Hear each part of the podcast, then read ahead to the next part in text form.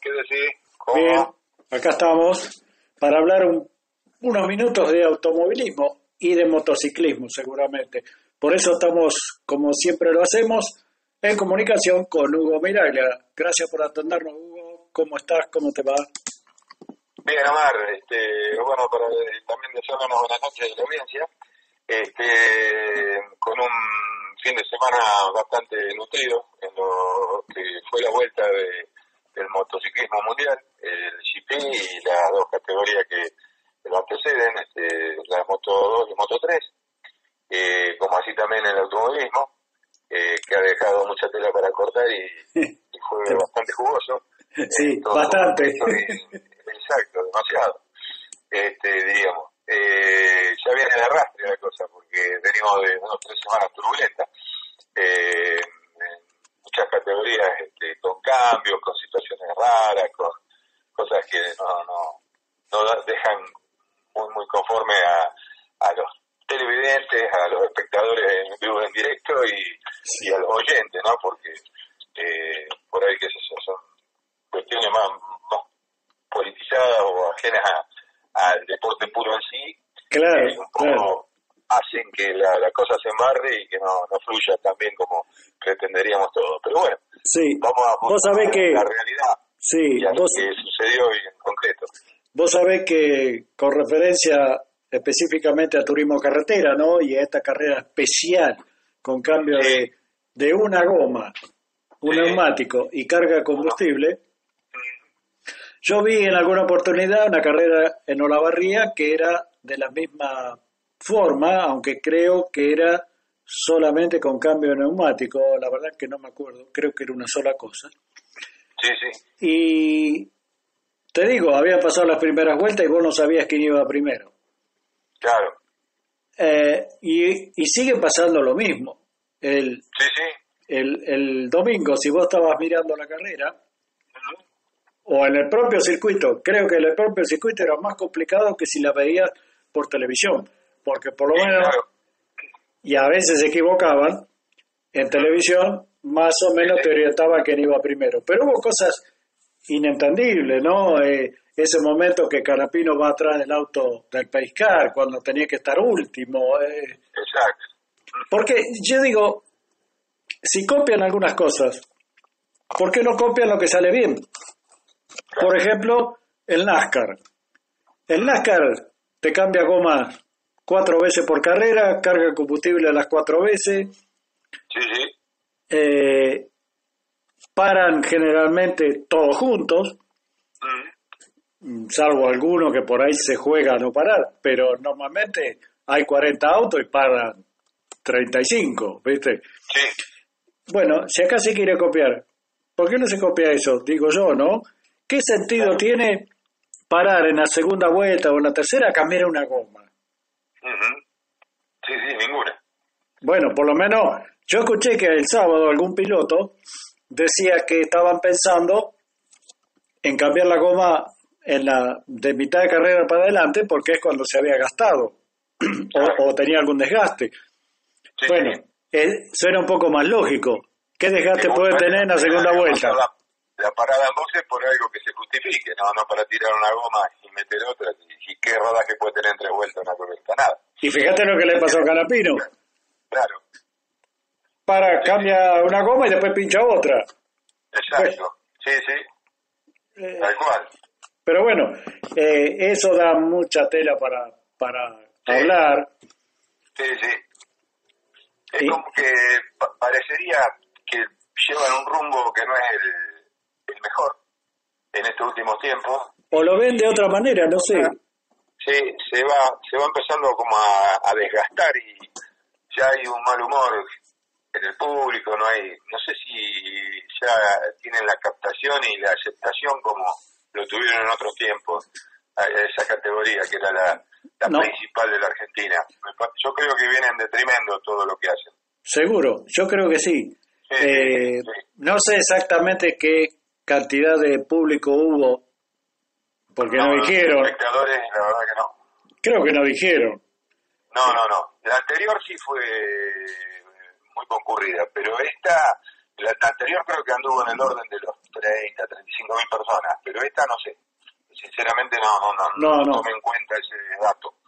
Este, pero bueno, la, la cosa que en líneas generales cuando uno lo se plantea esto, lo charla de entre casa y en reunión y en determinados ámbitos, eh, vos notás que ya, ya perdieron mucho el interés que, que había en otras épocas por, por esa categoría.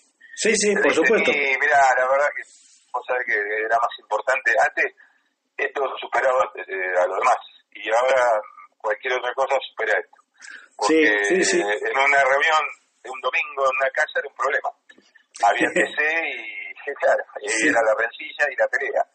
eh, y, y, eso rompía con la familia, rompía con las amistades, porque una parte se quedaba mirando la carrera y la otra parte se quedaba conversando, se quedaban solos en la mesa y bueno. Después, este, hoy ya no es así. Hoy son, es más importante el otro y apagan hasta el televisor o directamente ni, pelota, ¿viste? Y al, final preguntan quién ganó, eh, porque ya no, no, no hay alternativas eh, agradables para mirar. Eh, alguna que otra se puede dar, pero son cada día menos. Sí, vos sabés que el, el lunes, si no me falla la memoria, el lunes tuve la oportunidad de hablar bastante, unos cuantos minutos, con Jorge Pedersoli. Eh, cualquiera que entre en el Facebook de Motores en la Sierra o en el blog Motores en la Sierra blogspot.com pueden ver y, en Twitter yo subí el audio. Es interesante eh, escuchar la palabra de uno de los más importantes preparadores, por lo menos de, los últimos años, en nuestro país. Recordemos que salió, sacó campeón a Moura, o ganó muchísimas carreras con Moura, salió, sacó campeón a Traverso, sacó eh, tuvo muy buenas actuaciones con muchísimos pilotos. Eh, o sea, de las dos marcas eh, Dodge y Chevrolet, y en especial Chevrolet, y después también lo hizo en el TC2000. Claro. Unos aportes y también preparó para zonales, preparó para. Sí, sí, sí, sí. En, los ámbitos. Y. Bueno, la opinión de él. Uno de los que puede decirte con certeza las cosas. Claro, claro, porque yo antes había eh, estado conversando con Marcelo Polinori, que en los años 80 corrió en turismo carretera. Sí, sí, sí, no me acuerdo eh, sobrino de Norberto Polinori, que falleció en un accidente. Bueno, eh, Pedersoli, lo primero que yo le pregunté fue qué opinaba el TC actual. Bueno, la hablando mal, sartilla de opiniones y de cosas contra la CTC que me dijo, no te imaginas. Por eso digo, si alguno nos no escucha, que escuche los audios, porque no tienen desperdicio. Eh, él dijo, pero resumiendo, ¿sabes qué me dijo? Esto no es TC. No. Esto no es el TC que conocimos no, no. años atrás. Perdió la esencia, perdió la esencia por completo. claro. como un torrey, una cosa así. Exactamente, eso fue lo que me dijo. Esto, el TC y el TC 2000 no son otra cosa que un torrey. Exacto, tal cual. Las mismas estructuras, Sí. Eh, las carrocerías tienen mucho plástico, me dijo él. Las suspensiones son todas iguales, los motores son todos iguales, las cajas son todas iguales. iguales. Sí, claro. Eh, el ancho es el mismo y después aerodinámicamente están eh, ahí en una pelea por ahí le dan un poquito más a uno, un poquito más al otro para sí, Exactamente. Eso, eso me, me decía. Eh, y que no se pueden tocar. Claro, con referencia a los motores, eh, él me dio a entender que fue uno de los primeros que diseñó y construyó una tapa de cilindro con cuatro válvulas, claro. que es más o menos lo que se está usando hoy en día. Sí, sí. Eh, después él le llevó los planos, los dibujos, los todo lo que tenía, los modelos a eh, no me acuerdo ahora el nombre, una fábrica que estaba en Rafaela, que hizo las tapas, que después esa fábrica se fundió. Sí, sí, sí, O sea, se fundió económicamente, no, no que fundió tapa. No, no, no, no. Se fundió. Top. Top line. Exacto. Eh, y que me dice él, cuando él le entrega eh, esos datos, esos estudios, todo ese trabajo que había hecho él, misteriosamente se los dan ahí a esta fábrica y de esta fábrica se las dan a Berta. Claro.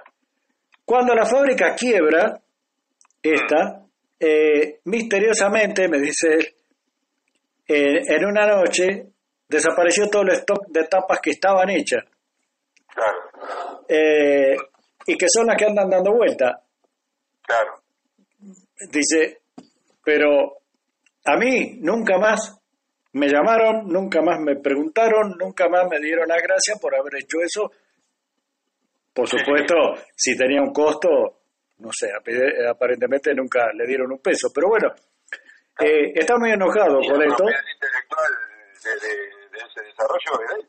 Y por ende tiene una patente, un derecho, tendría que Claro, todo, no sé, este, no sé cómo se habrá manejado en ese momento. de, la- de patentamiento de Sí, sí, porque claro.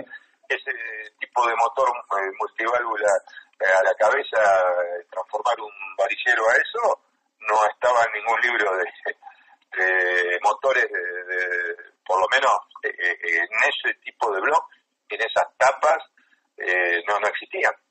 No, ¿sabes qué otra cosa? Me dijo que, que tuvo que estudiarlo para llevarlo a la práctica.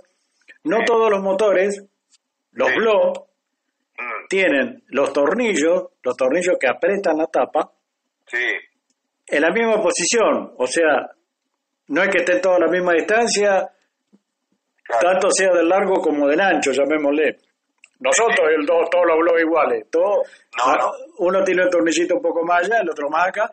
Bueno, Sí, sí, él hizo ese estudio. claro. Eh, y ahora, esto digo yo, no lo invitaron a los 85, al festejo de los 85 años de la CTC.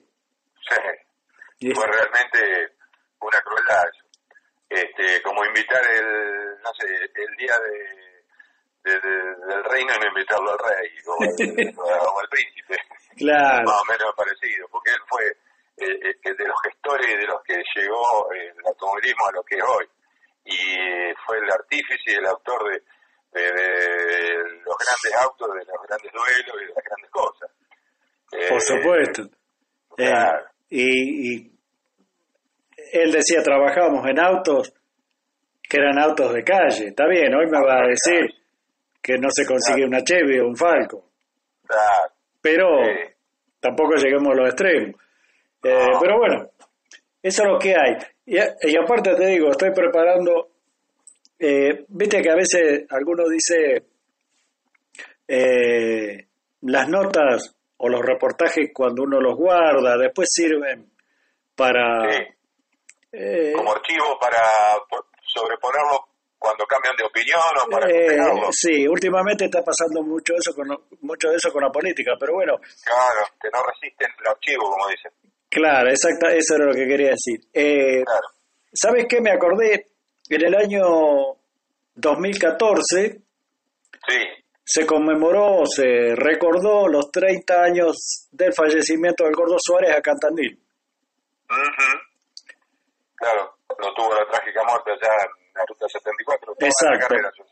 En 1984 fue eso, bueno, a los, a los 30 años Sí, se hizo un, un acto y se inauguró otro monolito al lado de esa piedra que estaba en la ruta. Y vino la CTC, claro, o gran parte, vino, me acuerdo, Laucha Río, Gil Vicela, Mazacane, eh, Gagliardi, bueno, Sainz. Eh, yo tengo guardado lo que dijo Mazacane en ese momento y lo que me dijo a mí después cuando yo le hice una nota. Pero yo rescato una frase que dijo Mazacane en el discurso que, que- que hizo ese día, que el gordo nunca lo debemos olvidar y todos los años vamos a estar acá. claro. Nunca más los vi. Sí, sí, O sea, ocho años pasaron, nunca más vino la CTC, menos Mazacane por acá. Y él dijo, todos los años vamos a estar acá. Bueno, vamos a estar acá. ese es un ejemplo Sí, sí, como vos decís que no resiste los archivos, ¿no? Los archivos, claro. Pero bueno, eh, de acá tal vez nosotros no podamos hacer nada, pero bueno, la gente, como vos decís, se va dando cuenta, creo, y a veces uno va, y yo particularmente he ido a alguna carrera de turismo carretera, porque vos pones un carrito de rulemanes que haga ruido y, y te gusta, entonces vas. Pero ya no vas con las ganas que ibas en otro tiempo. Porque ya desconfías ya desconfía de todo. No sabes. Porque ya sabes que medio de antemano está armada la cosa para un lado o para otro. Este año, misteriosamente, hace siete carreras, creo, ocho, que no gana un, un Ford, por ejemplo. Eh, viene ganando todo Torino. Dodge, creo que hace dos años que no gana eh, última de Castellano. Más o menos, sí. Bueno, exacto. Entonces, ¿viste? eso da lugar a pensar que el reglamento está hecho a la medida y por intereses bien determinados de antemano. Y yo, no sé si vos te acordás, pero creo que a principios de año, cuando salió a correr el Toyota, mm. yo dije, a fin de año va a estar ganando el Toyota. Sí, ya está ahí nomás. Y va a estar, vas a ver, por ahí me equivoco, pero... No, no, no, pero seguro. Pero bueno... Y están haciendo fuerza para no apretar el acelerador del todo porque... Y no sabes... No sabes. Diseño ese modelo, eh, me parece que le saca un campo de ventaja al resto. Claro, no podés comparar. No. Un auto modelo 60. Un año de diferencia. Un auto modelo 60 con, con, con un Toyota. 2020, claro. Ni hablar. Ya con verlo te, dice todo. Una nave espacial contra un avioncito de su Más o menos lo mismo. Un doble ala. Sí, tal cual. este, Pero bueno, es lo que hay. si, si no toman alguna medida, no hacen algo y, no se reinventan bien, eh, van a sufrir, me parece, eh, bastante. Y, cuando la gente se empiece a, a correr eh, y no tengan audiencia y no tengan interés en, tampoco en contratar la TV, que es una de las vías que más se ve, este, y miran los ratings que, que tienen y los vean bajos, ahí este, eh, va a generar una explosión fuerte. Sí, yo calculo que sí, pero vos lo escuchás a ellos y te dice el autódromo, tal autódromo, tal circuito, estaba al 100% de capacidad. Ah. Entonces, alguno que escucha por ahí que no está muy metido dentro de la categoría o, del automovilismo dice, mira qué grande, qué cantidad de gente. Eh, Yo creo que sirve, hoy es, es una categoría que le sirve mucho, vos fíjate todo el circo que hacen en la previa, especialmente en el momento de la largada, cuando Mazacanes se rima a cada piloto, sí. y cuando entregan el premio, y cuando está con la autoridad competente del lugar, sí. tanto sea el director del circuito como las autoridades gubernamentales, el énfasis que le ponen a la parte política. Eh, desde ya. Ahí está, ahí está uno de los puntos principales de la cosa. ¿Por qué, por qué el TC no corre en Buenos Aires? Claro. El gobierno de la ciudad de Buenos Aires tiene otra idea política, entonces seguramente no hay ningún arreglo. No concuerdan, exacto. Fíjate vos en qué provincia corren. El otro día dijo alguien que tampoco fue invitado a, la cena de gala de los 85 años en Buenos Aires, me dejó al Colón eh, a un ballet un cantante. no, lo por el estilo. A hacer ruido y a comer al autódromo. Sí, pero no van. el ámbito natural para eso. Siempre, desde, desde que se inició casi el turismo carretera, corrieron al Autódromo de Buenos Aires. Por eso, y hoy, no está más. Y es la ciudad que está dotada de mayor cantidad de eh, infraestructura para albergar al público. Tiene todo, eh, un autódromo con múltiples posibilidades de, de cambio. El trazado que usaron eh, siempre clásico es insuperable porque es veloz, eh, tiene la parte mixta, claro, eh, claro. es donde se cocina todo. es una belleza como sale una carrera ahí adentro. Y... Yo creo que, que pocos lugares debe haber tan lindos como ese. ¿Y por qué no se usa? Y bueno, ¿y por qué no se usa? Este, bueno. Eh, con el autódromo fue siniestro lo que se quiso hacer hace unos años atrás. Eh, lo habían querido dejar venir a menos a menos adrede para eh, vender el espacio que ocupa eh, por un emprendimiento inmobiliario. Sí, quería hacer un barrio. Exacto. Y bueno, después terció, creo que la Secretaría de Deporte, junto con autoridades de distintas categorías, y hicieron un frente común y lograron otra vez recausar la idea de que eso es emblemático y de que eso no se toca y que mm, tiene que permanecer por siempre, porque no te olvides que eh, es cuna de campeones, lleva el nombre del más grande de todos los tiempos del turismo carretera y es el lugar que por naturaleza han venido eh, siempre a disputar la, cuando se ha corrido la Fórmula 1, han venido la mayoría de las veces a correrla ahí. Así que perder ese autódromo como perder un Luna Park, perder una cancha de Boca, perder una cancha de River, No, no, no, no podés permitir eso. Y además te tienen que trabajar para adecuarlo y volver a gestionar eh, carreras eh, internacionales que a, todos les agrada venir acá. Este, sí, eh, las famosas temporadas internacionales que se hacían en enero. exacto. ¿Cuánta gente iba? se llenaba el autódromo estamos privados de verlo porque no quieren este, invertir y si yo pienso que eso se podría trabajar de forma mixta, sí, privada y, pública y conseguir. Convengamos, digo que hoy por la situación económica tal vez sea medio difícil traer una categoría, no digo la Fórmula 1, pero eh, como el, una categoría sport, el sport prototipo que como uno le dice, el WEC o, o alguna fórmula, inclusive la Fórmula 2, pero bueno, el tema dólar tal vez complique más, pero bueno. La indicar que se quiere traer a claro.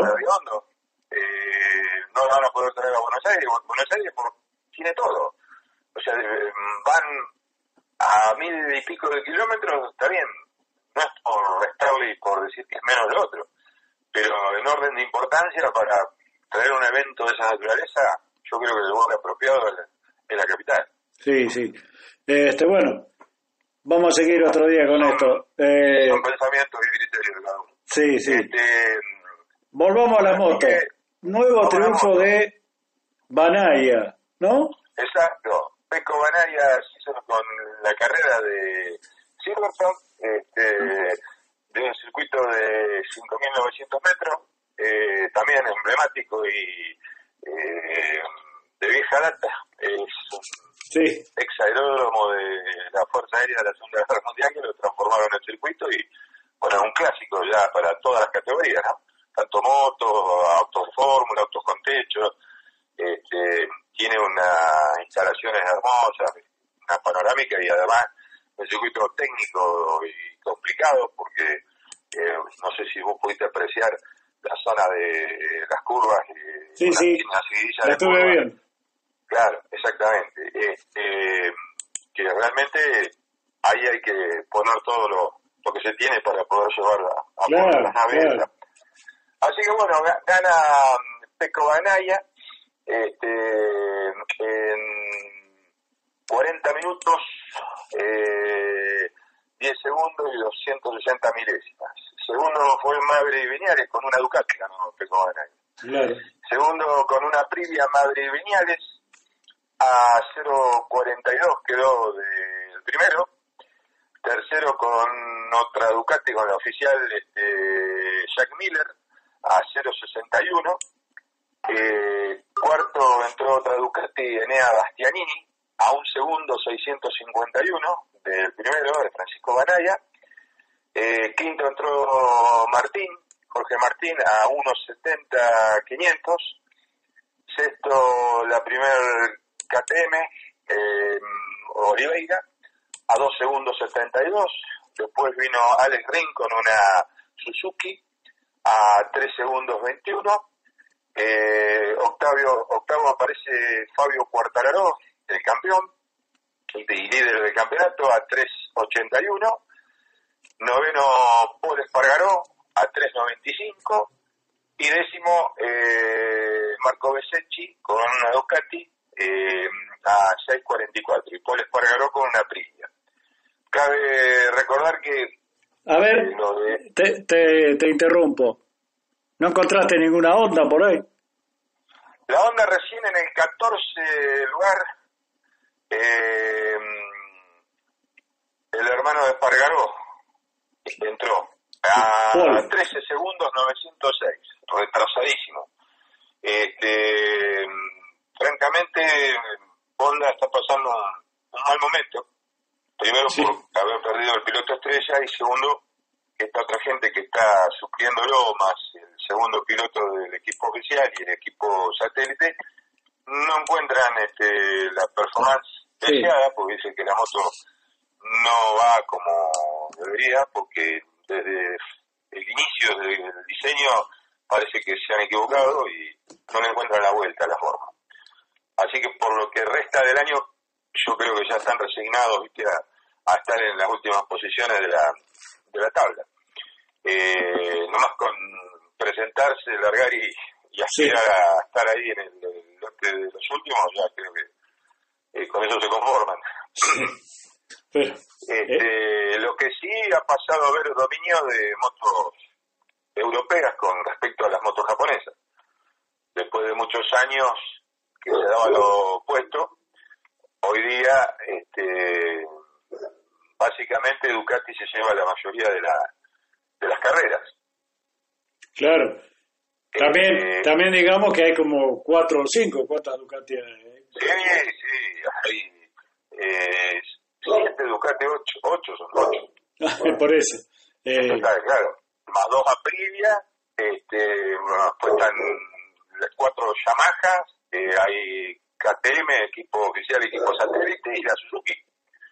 Este, digamos que el tema es que están andando muy bien Ducati, eh, siempre presentan una innovación para cada una de las nuevas carreras que se van dando, un paquete nuevo de este, tecnologías que le permiten el reglamento, por ejemplo, aislamientos aerodinámicos que están trabajando y, colocándole, en este caso de la última carrera, aparecieron unas alas de dragón ahí en la cola de la, sí, la, Bueno, este, eso compensa, según dicen técnicamente, yo vi una nota que hizo Gustavo Morea con eh, uno de los jefes de equipo de la, empresa Ducati y dice que eso compensa lo que perdieron por la nueva carena que lleva la moto,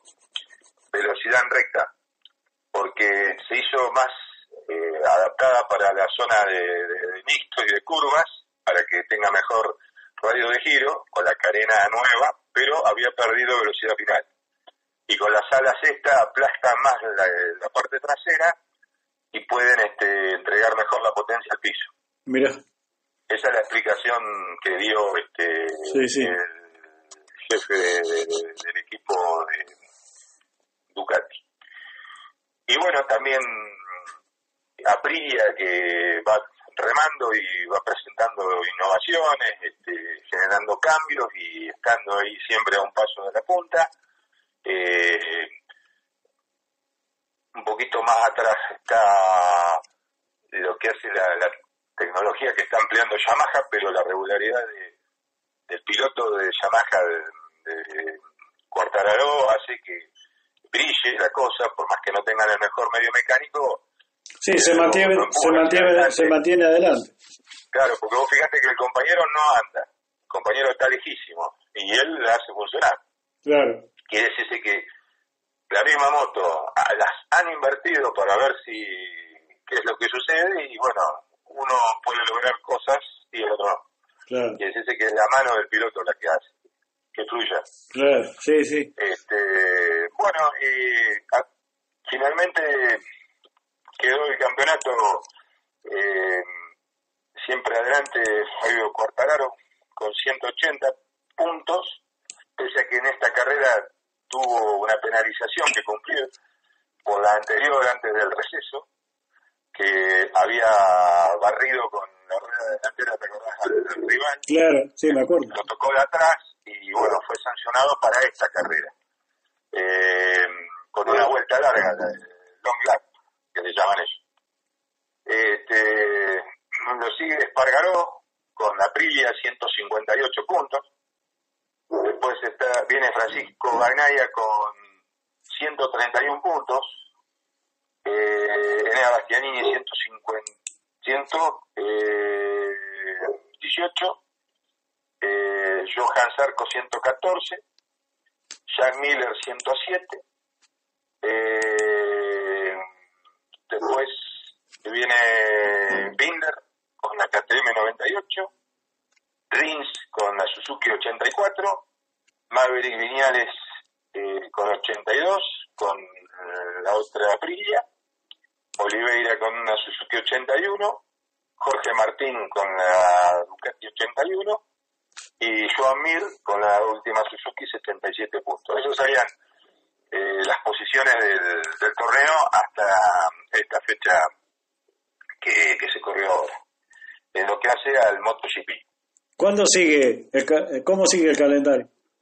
Eh, la próxima carrera es en Spielberg, Austria, eh, dentro de una semana. Ajá, bien. El circuito eh, a uno ring, eh, donde corre sí, sí, claro. Eh, que es un circuito... Los pagos de Red Bull. sí, es complicado. Eh, complicado y suele darse mucho la lluvia ahí.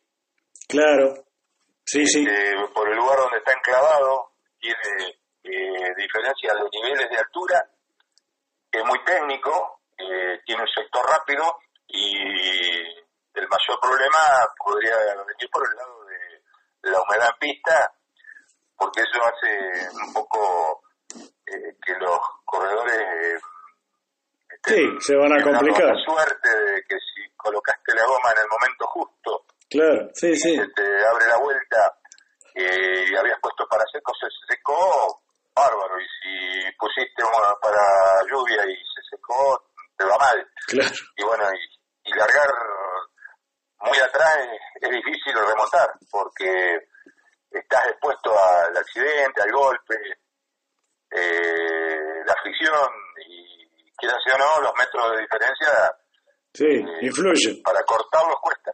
Claro, claro. Siempre Sí. conviene estar arriba. No quiere decir que siempre el que hace la pole va a ganar, porque fíjate vos que en este caso eh, quien había hecho la pole acá no, Se cayó. no anduvo. Exacto. Eh, ya pasó varias veces este, a lo largo del año. Pero es una referencia, ¿viste? Y ya- Sí, sí, es una posibilidad. Claro, exactamente. Eh, por ejemplo, el- yo creo que la moto que se hubiese llevado la carrera, si no hubiera tenido el accidente eh, el día sábado en la clasificación, era la de Espargaró. Claro, claro. Porque Espargaró, no te olvides que corrió infiltrado, con los tobillos destruidos, Sí, tenía, sí, sí. lo, lo trasladaron al hospital, volvió al circuito, después de haber hecho una maratón y se mandó la heroica, bajó el tiempo de que tenía Mar Márquez en el circuito, el 1.58 700 creo que lo puso y era 1.58 8 y algo lo que había hecho Mar Márquez y bueno después le bajó Johan Zarco y todo lo demás. Y que le- llegaron a 1.57 a rodar. Este fue a- a algo eh, muy destacable eh, y valeroso lo que hizo Sí, sí, en las condiciones físicas que estaba, claro. era- Claro, exacto, sí, sí, sinceramente, y después, bueno, llegar a donde llegó, aguantar todo el ritmo de carrera, eh, yo creo que ya, ya está más que hecho. Seguro, sí. También este, mm, tuvo muy interesante la carrera de, de Moto 2, que fue a posteriori de, la, de MotoGP, se invirtieron los horarios esta vez, por un- una cuestión eh, televisiva, y dieron un espectáculo Moto 2 mm, maravilloso. Eh, realmente. Sí, eh, como siempre ofrecen, ¿no? Sí, sí, sí. Se jugaron. eh, fue una una cosa de pasarse constantemente, de jugarse, Sí. de tirar. Vi algunos, algunos tramos, los vi, sí. Claro, sí, sí, muy, muy buena estuvo. Sí, Eh, hay pilotos de ahí que podrían estar arriba, yo creo que tienen la calidad para arriba MotoGP, Sí, sí, sí, tranquilamente.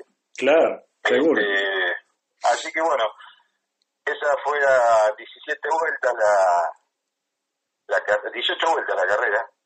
La ganó Fernández. eh, en la última vuelta la gana, en la última curva.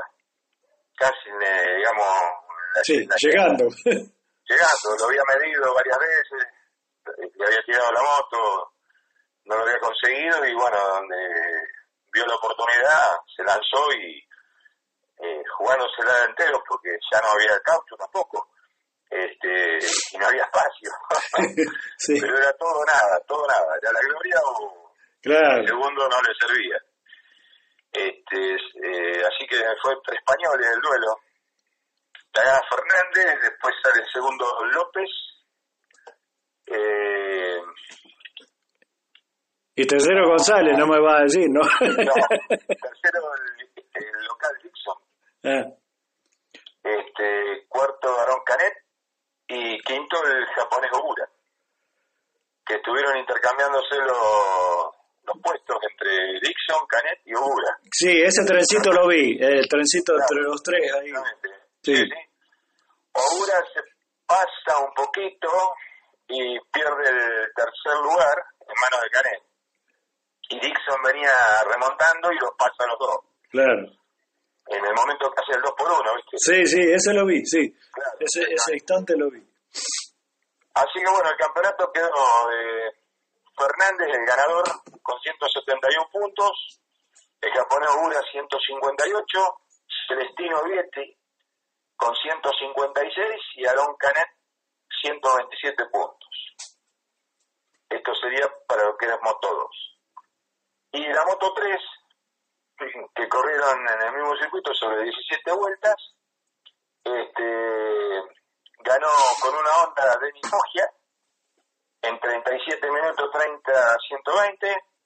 Eh, Jaume Macía con una KTM salió segundo a 372 eh, milésimas. Onku, eh, el turco con una KTM a 417.